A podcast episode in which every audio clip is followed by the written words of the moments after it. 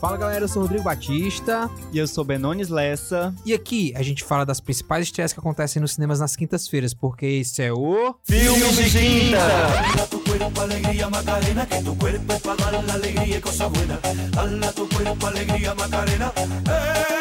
para E depois de uma pausa aí de uma semaninha pra gente falar sobre o Oscar, né, 2019, estamos de volta com o nosso formato padrão. Exatamente. 14º Filmes de Quinta. Isso, porque. Chegamos... É, porque semana passada foi especial, né? Exatamente. Especial. Uma- um episódio recheado de ícones, né? Tivemos aqui o Cássio, a Andressa, só que ela participou nos bastidores, né? Foi a nossa plateia. ela e a mãe dela, Andréia. Tivemos a Brenda e tivemos também o Lucas Salles, reizinho, que também contribuiu muito com a discussão sobre o Oscar. Foi ótimo. Inclusive, né, Ben? A gente já tem aí enga- engatilhado novos episódios especiais. Sim, digam aí pra gente o que vocês acharam, né, das participações do pessoal, que é pra gente saber quem a gente convida de novo. Exatamente. Apesar de que a gente já tem aí alguns nomes. O, o do Lucas Salles não, não está entre eles, porque, né, não queremos mais uma hora de atraso para gravar um episódio. Desculpa aí, Lucas, mas tu foi é, colocado na geladeira, viu? Daqui a três meses tu sai de lá, amigo. aí falando em Oscar, né, Ben? O que, que você achou, cara, da premiação? Eu só quero dizer, né, antes, que eu acertei qual filme seria o vencedor de melhor filme. E chocou zero pessoas, né? Afinal, pelo menos tu assistiu os filmes. Eu tive que me contentar em dar a minha opinião com base em críticas e com base em gostos pessoais. É. Mas fiquei muito feliz com a Lady Gaga ter ganhado, né? O prêmio de melhor canção por Shallow. É um prêmio. A música É, realmente mundo- é ótima. Todo mundo sabia que ela ia ganhar esse. E, no mais, não tenho muito a falar sobre as, as outras categorias que venceram, porque realmente, assim, É, não, não me importavam, porque não eram filmes que eu, gosto, que eu gostei muito. tu também não assistiu, né? nenhum? Exatamente. Mas, enfim, o filme que ganhou, né, o, o, o Green Book, teve toda aquela polêmica, que é um filme sobre racismo, preconceito, aí vai lá subir pra receber o prêmio, um monte de macho branco. Eu tô fazendo aquele olhar da Pablo Vittar, vocês que ouvem devem saber qual é.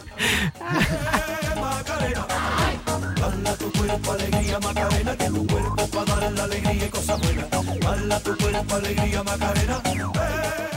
E pra quem tava sentindo falta, né, ficou uma semana sem. Foi só uma semana, gente. Não sei porque tanta gente me pediu pra continuar fazendo isso. Mas enfim, chegou a hora do Bem Resumido. Olha, Rodrigo, meu celular chegou a travar. Todo mundo perguntando por esse quadro maravilhoso que arrasta multidões para esse podcast.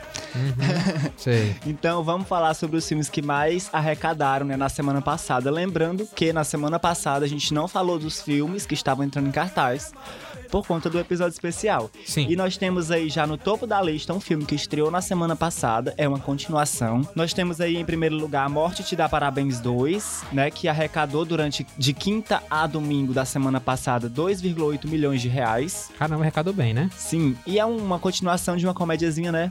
É, e foi até Comédia, meio terror. bem. É, e foi bem. Foi um terrir o nome. Terrir. Sim, que eu inclusive vi o primeiro e gostei muito. Pois é, e esse segundo tá bem, tá bem falado. As críticas foram boas. É uma coisa pra você ver assim também sem muitas expectativas, Com né? Pra certeza. passar o tempo. Com certeza. Em segundo lugar, nós temos outro filme que eu quero muito ver, que é o Alita, Anjo de Combate. Esse eu vou aproveitar o carnaval agora, certo? Próxima semana, que teremos alguns dias de folga e eu assistirei, com certeza. Ícone, né? Eu não posso dizer isso, mas algum dia eu vou ver. Então a Alita ficou em- aí em segundo lugar, né? Lembrando que é a segunda semana de exibição do filme e ele arrecadou de quinta a domingo 2,78 milhões de reais. Em terceiro lugar, nós temos outro filme que estreou na semana passada, que é o Sai de Baixo Filme, o filme da série, aquela série lá dos anos 90, 2000. Assisti bastante, cara, assisti muito.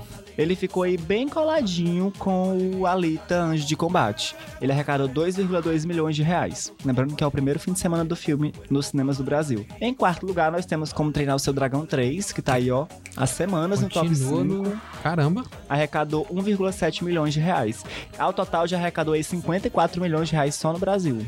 Caramba, caramba, caramba. Em quinto, nós temos outro filme que tá há muito tempo no top 5, que é o Minha Vida em Marte, e arrecadou arrecadou 1,2 milhões nesses quatro dias da semana passada. Agora que o Ben já teve seu momento, vamos Exatamente. ver quais são os filmes que a gente vai falar hoje, certo? Que vão estrear nessa quinta-feira. São eles: A Caminho de Casa, A Maldição da Freira, Calmaria, Cinderela Pop e Tá Rindo do Quê? la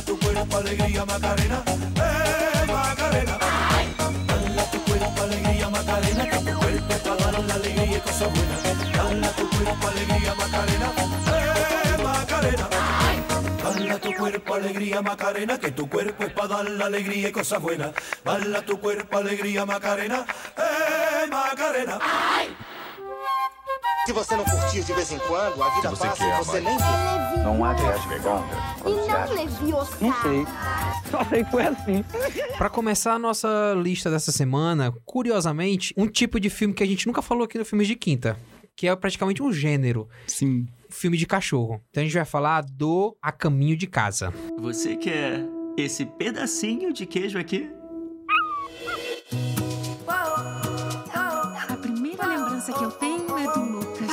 Gostou muito de você. Vai ver é um sinal de que ela devia morar comigo.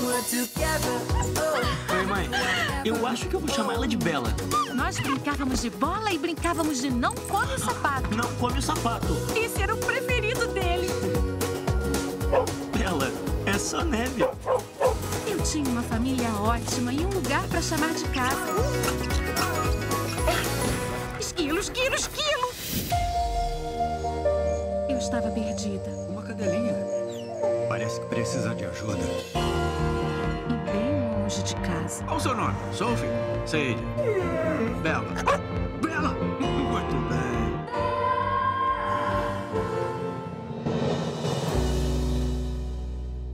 O mundo era bem maior e bem mais incerto do que eu jamais imaginei.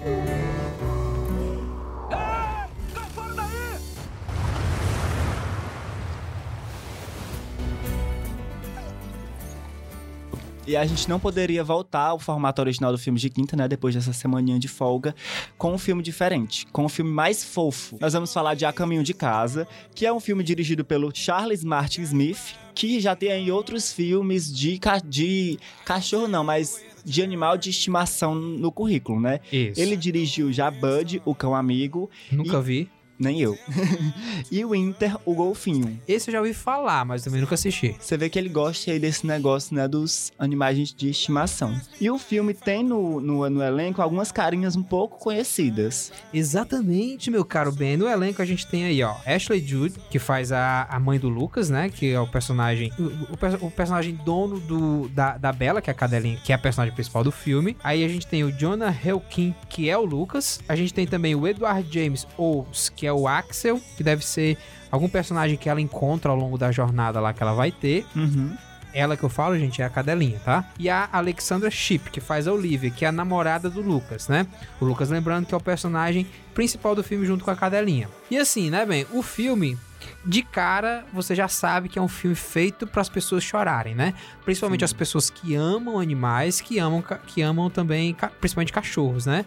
A gente tem vários filmes que foram, longo- foram feitos ao longo dos anos, né? Que falam desse tema Sim. é, de cachorro, com. Melhor, de animais de, de estimação em geral. A gente tem o Marley e eu. É o que eu conheço, na verdade. Tem, tem vários outros. Tem um que é Amigos. Sessão da Tarde é expert em passar filmes de cachorro. Exatamente. Tem aquele que o cara morre e aí o cachorro vai todo dia lá na estação de trem esperar por ele. É, são, enfim, tem vários, Tem né? muitos. É o melhor amigo do homem mesmo. Não, não tem pra onde correr. Então, a, pelo trailer que a gente viu, parece ser um filme super emocionante. Conta uma história, uma história que, na verdade, é uma jornada, né? Enfrentada pela cadelinha de volta para casa.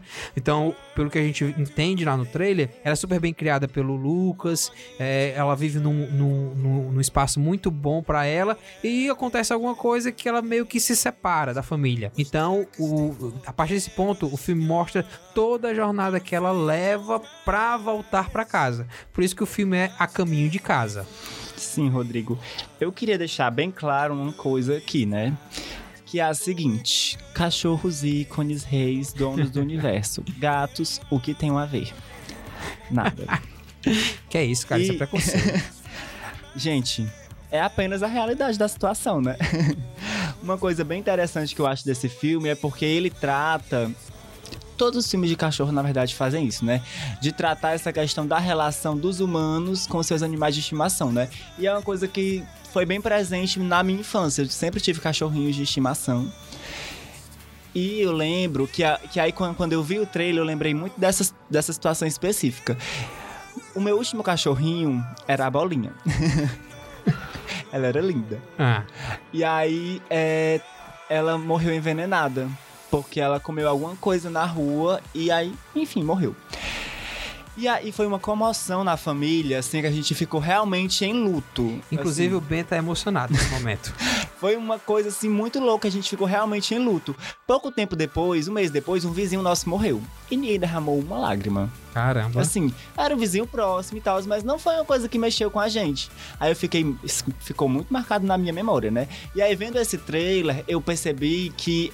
É, era, uma, era uma relação bem parecida com essa que eu tinha com a minha cachorra. Porque a cachorra some, né? Ela, ela é encontrada na rua e é levada pra um centro de. Pra Um um, canil, centro de. É, um pra um canil. canil. A tipo 100 quilômetros do, da, da, da casa dela. E aí os, os donos delas faz- fazem toda uma mobilização para tentar encon- encontrar, colocam cartazes. E você consegue ver já pelo trailer o desespero que eles sentem, né? Eles ficam realmente tristes e meio que desestabilizados emocionalmente. Sim. Aí eu acho essa parte bem interessante. E também é, a parte que ele vai mostrando as relações que a cachorra, que é uma fofa, vai é, criando nesse caminho de volta pra casa, né? Então ela faz ali amizades com várias pessoas. E até com animais assim que você não faz ideia que ela vai fazer amizade, como uma onça. E como eu falei, né, Ben? Tem todos os clichês imagináveis que um filme de cachorro tem pra fazer as pessoas se emocionarem. Sim. Então, se você tem aquele coração mole, né, vai ver esse filme. Fãs de terror, tremei. Porque agora nós vamos falar de A Maldição da Freira. Eu acredito em Deus, mas este tipo de trabalho não nos aproxima de Deus. Por mais de 200 anos, a Igreja Católica Irlandesa prendeu mulheres nos chamados asilos de Madalena. Me diga, John, você acha que Deus existe neste lugar? Eles abrigavam prostitutas, órfãs, grávidas solteiras e mulheres com distúrbios mentais.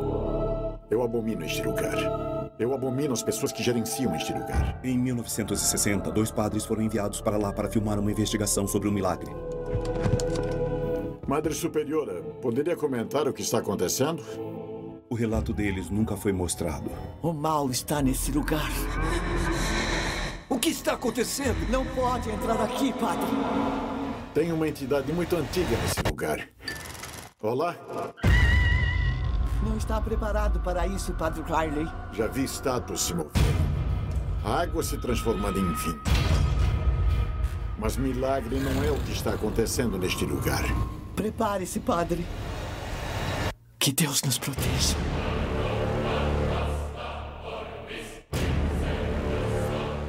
O mal quer nos matar. O diabo não precisa se esconder. Ele vive livremente entre nós. Padre Thomas! Deus expulsa você. O Filho de Deus expulsa você. O Espírito Santo expulsa você.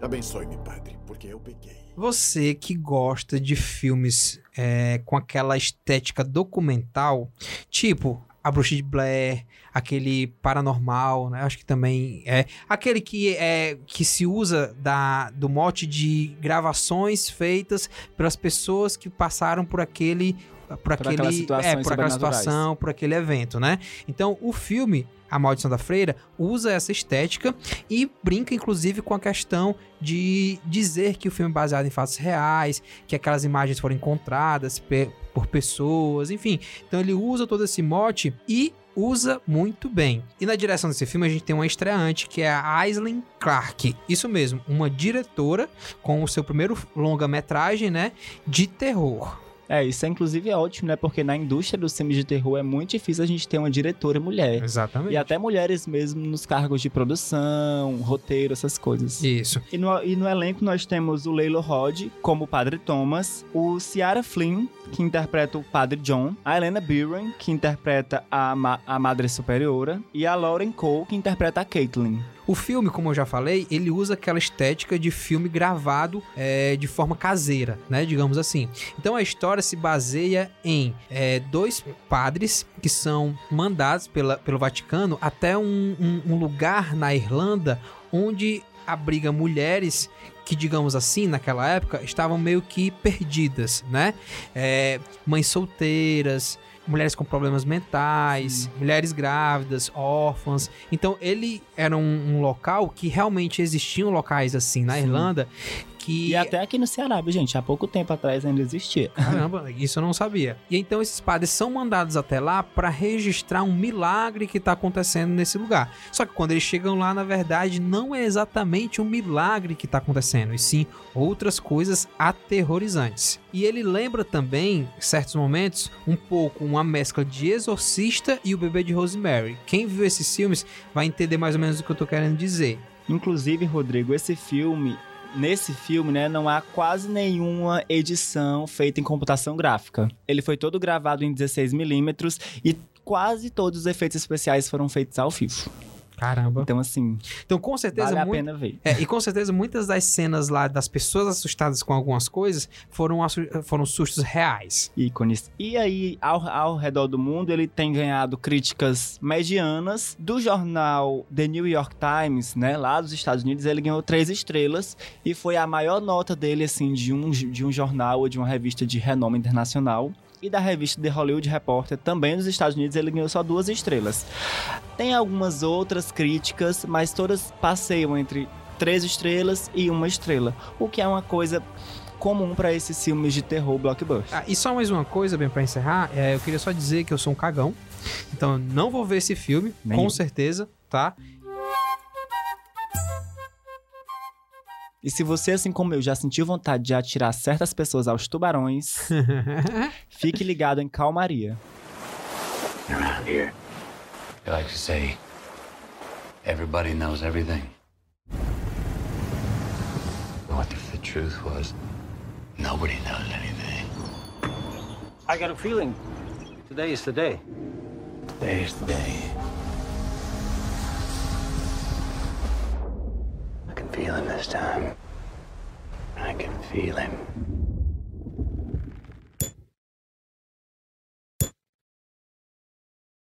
Good to see you, John. Took so long to find you. What do you say? Say I'm not called John anymore. It's funny, huh? Where would you want to find me? My husband has never seen your face. You were right about him. He's violent with you. What's this? Just a little scratch. Little scratch, huh? I want you to take him out on your boat and drop him in the ocean for the sharks. Sabe aquela, aquela música, bem? Primavera, calmaria. Rodrigo, tu me mata. Dirigido por Steven Knight, não sei se eu estou falando corretamente, mas é isto. Calmaria é um filme que tá que passeia aí entre o drama e o suspense e tem no elenco grandes pessoas, né, Rodrigo? Inclusive, deixa eu dar um Exatamente. spoiler antes de você falar as pessoas. Claro. Nós temos a icônica Anne Hathaway A última mulher gato do cinema, né? e é a única na minha vida. Enfim, o, como você falou, né, o Steve Knight faz a direção do filme e ele tem filmes como Redenção e Loki. Ambos eu assisti, o Redenção com Jason Statham, né, e o Loki com Tom Hardy, que ele é ele é o filme inteiro ele dentro de um carro. Aí no elenco a gente tem o seguinte, ó, a gente tem um Matthew McConaughey, que é ganhador, do Oscar, ele fez filmes como Ed TV e também o Interestelar. O personagem dele no filme é o Baker Dill, que é um, um- que é o personagem principal do filme, né? Que é o pescador em que a história é centrada. Nós temos a Anne Hathaway, que é a Karen. A ex-mulher. É, que faz a ex-mulher do personagem principal. Aí tem o Jason Clarke, que faz o, o, o, o marido atual da, da Anne Hathaway no filme. E também tem o Digimon Russell. Isso mesmo, Digimon. Não sei se pronuncia dessa forma, mas lembra muito aquele desenho. Digimon, digitais. Então, esse é um filme, né, de gêneros que eu não exploro muito. Na verdade, o drama é, um- é o meu gênero favorito, né? Exploro muito. Mas o suspense nem tanto. Nossa, mas cara, como você tá culto nesse episódio, viu? Drama. uma pessoa que explora Ah, os gêneros. Pois explore esse Ela, ela, ela, ela, ela não assiste filmes, ela explora os gêneros. É. Que assistir que é bom. Então, aí tem o suspense, né? Que é um gênero que eu não exploro tanto, mas que eu prefiro o suspense ao terror. Tá. Então eu fiquei bem animado quando eu vi o trailer, porque já de início a gente tem um impacto muito grande, né? Que a gente já sabe que ela quer ali atirar o ex-marido dela aos tubarões. Achei uma coisa bem Rihanna, gostei muito. e aí também tem uma questão da violência contra a mulher, né? Achei bem interessante isso ser tocado. Mas parece, eu li umas críticas, né? Não vi o filme, claramente, porque ele nem saiu no cinema ainda. Até porque quando sair tu não vai ver, né? Olha, eu estou com uma faca. Eu ainda não tenho a minha, o porte da minha arma, mas em breve você não vai poder fazer mais essas piadinhas. Tá bom. No, no, no trailer, eles entregam essa questão de jogar o marido aos tubarões, mas pelas críticas que eu li, é, eu percebi que o filme ele passeia bem mais pelo suspense. Então, se você chegar na sala de cinema esperando que nos primeiros 30 segundos vai ter um homem jogar aos tubarões, você vai se decepcionar. Porque é um filme, um roteiro repleto de camadas. Então ele vai pegar ali a história do ex-marido da, da Anne Hathaway, que eu não tô lembrando o nome da personagem agora. Que tá meio sem rumo na vida, que o objetivo de vida dele no momento é pescar um peixe que todo mundo acha que não existe. A gente vai pegar a história da Anne Hathaway, que é uma da personagem da Anne Hathaway, né? Que é uma mulher que apanha do marido. Vai pegar a história do marido e o roteiro vai tentar unir todas essas, essas histórias. Então, é um roteiro cheio de camadas e que você vai estar. vai ter que ficar bem atento pra pegar todos os pontinhos e juntar, né? E parece que tem alguns plot twists. Exatamente, por isso que você tem que estar ligado direto. E assim, toda a história, né? A, ma- a maioria da história se passa em uma ilha. Com imagens paradisíacas, gente. Assim, vale muito a pena pra você sofrer. Que eu sofro muito quando eu vejo essas imagens, porque eu penso, olha que destino maravilhoso para eu ir conhecer. Inclusive, um, um dos elogios para o filme é justamente a fotografia, que explora bem todo aquele espaço, toda aquela beleza, né, da ilha. Sim, eu fiquei assim, noronse. Quero muito noronhar-me. E aí, como eu até falei, só pra frisar, né, é um filme que é cheio de reviravoltas, bem, de é, a gente pensa que ele vai pra um ponto, mas na verdade, segundo alguns críticos, o filme vai pra outro, que assim deixa você meio zonzo, sabe? E também uma das coisas bem interessantes é sobre a atuação do Matthew McConaughey, né, que tá sendo muito, muito bem elogiada. Ele sempre arrebenta em quase todos os papéis que ele faz, né? Bem, há alguns anos atrás, assim, alguns não, há uns bons anos atrás, existia uma banda chamada El Chan, tu lembra? O El Chan tinha uma, uma, uma dançarina que era a Carla Pérez. A Carla. Pérez fez um filme chamado Cinderela Baiana. Eu oriento você nunca assistir esse filme. Mas a gente vai falar agora de outro filme, que é o Cinderela Pop. Minha vida sempre foi um conto de fadas. Uma família perfeita. Cintia, acorda! Até que essa aí apareceu. Eu não tô dizendo, larga tua mulher que eu que mereço essa vida boa. Eu tô dizendo isso? E foi aí que eu parei de acreditar no amor. Essa é minha tia. Agora eu moro com ela. De mim, de ti, do canto do jabuti. Jabuti canta, tia. Já minha mãe decidiu ir atrás dos sonhos dela. E eu, dos meus. Ser uma DJ de sucesso. Mocinha da Vitron, como é que é mesmo o seu nome? Cintia Dorella. Cinderela? Dos mesmos produtores de Tudo por um Popstar. Eu não tô gorda, Como se não bastasse a bruxa amor, eu ainda tinha que lidar com as gêmeas. Você tá um encanto. Já, Fê, como demorou dessa vez? Sabia que vai ter um show do Fred Prince na festa do meu aniversário? Eu não curto o som dele. Eu não curte, nada. Baseado no best-seller de Paula Pimenta. Oi, eu sou a DJ. Cíntia? Cinderela Pop, dirigida aí pelo Bruno Garotti, que tem filmes no seu currículo como Eu Fico Louco e Tudo por um Popstar. Especialista em filmes de youtubers. De youtubers. Era isso que eu ia tirar, essa dúvida. Eu imaginava que esses filmes eles têm toda a cara de ser de youtubers, e é. E no elenco desse filme, bem, o que, que a gente tem aí? Nós temos apenas a dona proprietária CEO de uma das maiores emissoras desse país, né, o Sistema Brasileiro de Televisão, Maísa Silva, a queridinha do Silvio Santos, que é a própria Cinderela, nada diferente da vida real, onde ela é a mesma. Temos também a Fernanda Paes Leme, né, que é uma atriz global, Agora Malhação tem, aí na veia. Agora tem contrato por obra, pode trabalhar em outras coisas. Ela interpreta a Patrícia, a madrasta. Temos o Felipe Bragança, que interpreta o Fred, com Y. Fred Prince. Acho que é um cantor, alguma coisa assim. E esse príncipe é, Prince é, é, é com certeza referência a príncipe, né? Sim. Ele é um galã médio. Poderia ser melhor. E nós temos a Miriam Freeland, que interpreta a Ana, mãe da nossa Cinderela. Elenco bem conhecido, né? Sim. Todos aí fazem TV atualmente hoje. Acho que menos a Miriam, eu não tenho visto ela ultimamente em, em nenhum papel, né? É. Mas enfim, o filme, ele tem como personagem principal, como você falou, a Maísa, que ela faz a Cíntia Dorella. Mais conhecida como Cinderela. Olha, olha a, a genialidade de quem escreveu esse roteiro e colocou esses nomes. Eu, Cíntia Dorella, Cinderela. E assim, é, eu vi o trailer bem e achei o filme até que divertido. Eu assistiria. É, eu não vou dizer que eu assistiria, mas é, aparentemente ele é bem divertido. Ele faz uma brincadeira com a história clássica da Cinderela, Sim. né? Só que, lógico, adaptando para os dias de hoje, e adequando algumas coisas. Por exemplo, o baile é um baile de 15 anos. A, a Cíntia, Cíntia Dorella, que é a, a, a Cinderela, né? A, a gata borralheira. Sim. Ela é uma DJ. Ela tem o sonho de ser um DJ e ela vai ser DJ dessa festa. Solta o batidão, Zed. E esse aniversário de 15 anos é aniversário de 15 anos de uma das suas irmãs más, né? Quem conhece a história da Cinderela sabe que tem. E a Patrícia, que é personagem da, da Fernanda Paes Leme, é a madrasta má. Ou seja, o filme faz toda uma, uma analogia à história clássica da Cinderela Sim. descaradamente. Pois é, eu tô pensando aqui agora. É uma dúvida minha, inclusive, pessoas. Se eu acho que já caiu em domínio público. Muito Mas é essa questão de quando as pessoas fazem filmes inspirados em histórias muito famosas, se elas pagam algum direito autoral. Eu acho que a história da Cinderela já é bem antiga, então acho que já é domínio público. Mas enfim, é só um momento de pergunta mesmo. Tá pensando em fazer um filme da Cinderela? Já imaginou a Cinderela cearense?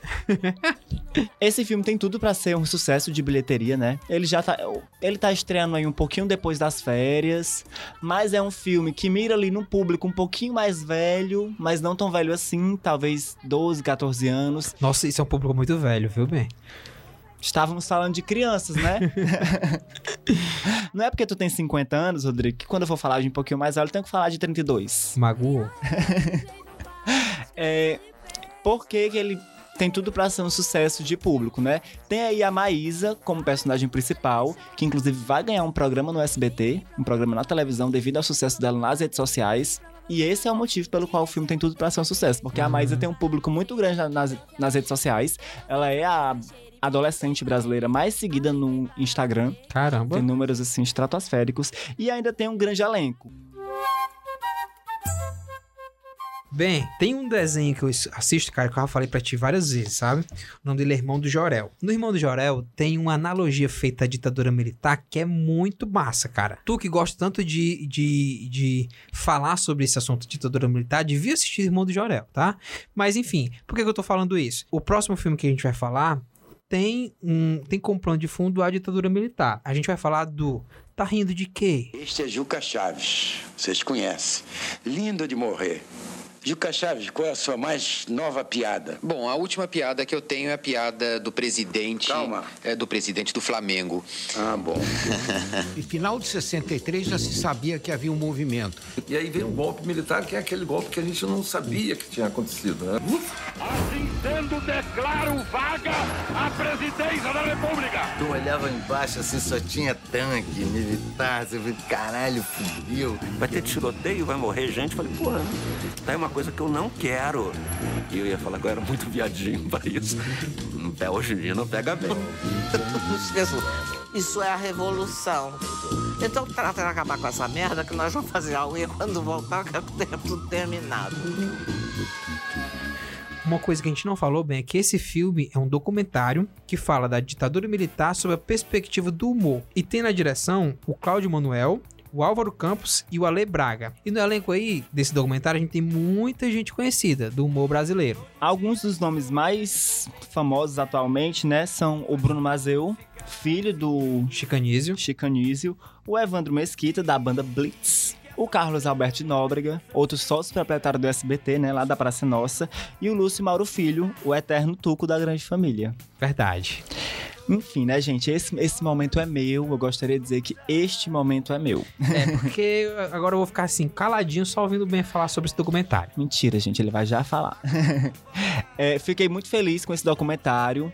Primeiro porque é um documentário brasileiro entrando no circuito comercial, né? Que é uma coisa muito complicada. Sim. Circuito comercial, entre aspas, porque eu tenho certeza que vai entrar em pouquíssimas salas. Bem menos salas do que o filme da, da Maria Bethânia, inclusive. Lá vem ele de novo falando sobre a Maria Bethânia. então aqui em Fortaleza, né? Se você nos ouve de Fortaleza, talvez ele chegue ali no Cinema do Dragão. Fique em uma, duas semanas. Tô torcendo muito por isso. É, enfim, é um filme que trata ali do, do, da produção de humor, né? Durante o período da ditadura militar. Tem um enfoque em várias vertentes, né? Ele fala do humor no teatro, do humor na televisão, do humor nos jornais, do, do humor no rádio. no rádio e até das pornochanchadas. Isso mesmo, meu. Pega ali um, um pega ali um, um, um, braço do feminismo, também aborda um pouco do feminismo nessa época.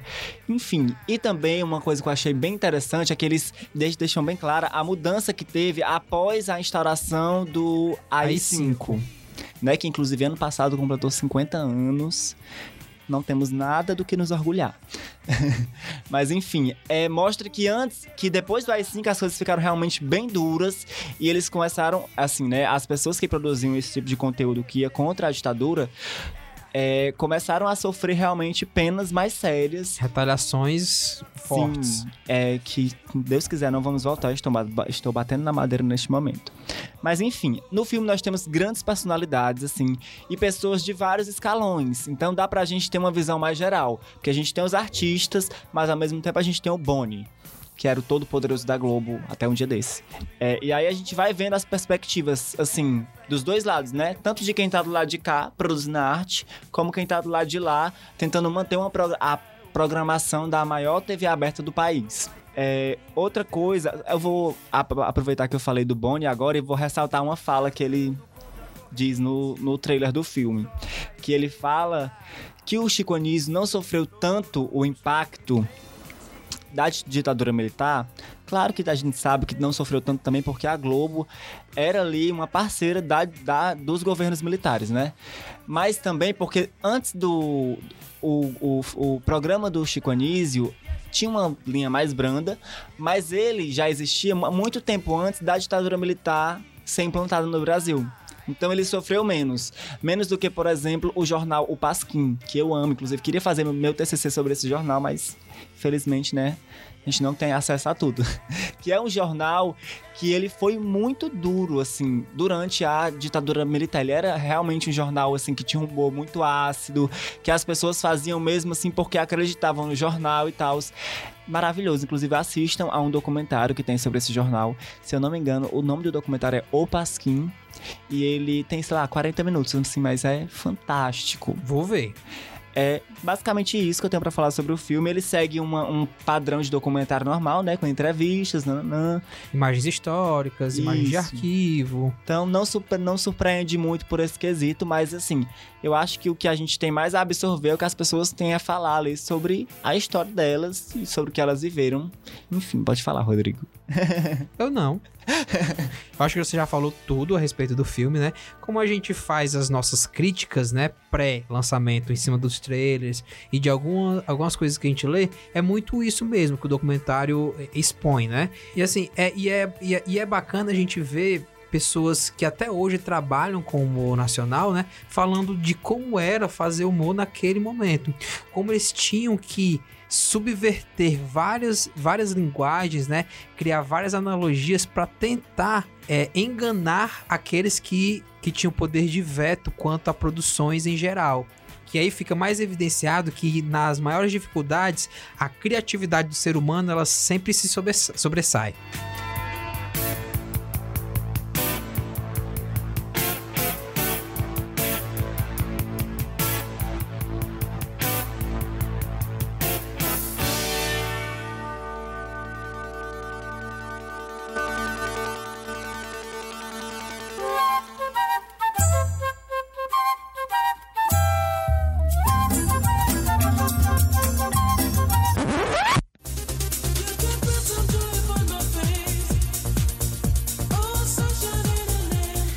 Concluindo aqui o 14 episódio do filme de quinta, né, Ben? Exatamente. Então vamos dar aqueles recadinhos básicos de sempre que vocês já conhecem, já sabem decorados, ficam repetindo junto comigo, mas antes. Tem um pequeno aviso. Na semana que vem, nós não vamos ter filmes de quinta, porque, infelizmente ou felizmente, nós não, não vamos estar juntinhos territorialmente. É carnaval. Ah, desculpa, é. Exatamente.